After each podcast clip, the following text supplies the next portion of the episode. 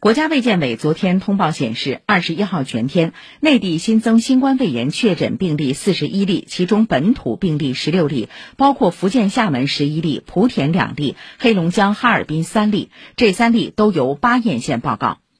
据黑龙江省卫健委昨天发布的消息，昨天零点到十二点，黑龙江又新增本土确诊病例五例，都在哈尔滨，其中巴彦县四例，南岗区一例。哈尔滨市首轮全员核酸检测正在进行，为确保核酸检测全覆盖无遗漏，该市对核酸检测实行健康码赋码管理。完成检测且结果为阴性的，健康码会从黄色变为绿色。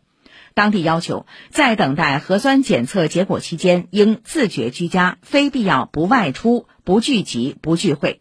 昨天开始，哈尔滨市停止线下教学一周。哈尔滨巴彦县即日起，除保障民生用品的超市、药店、粮油店等场所外，空间相对密闭的场所全部关停。多个镇实行交通信号灯红灯管制。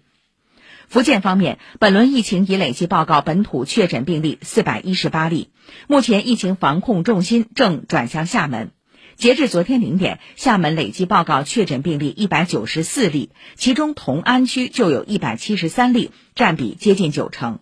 昨天，同安区两地由中风险地区调整为高风险地区。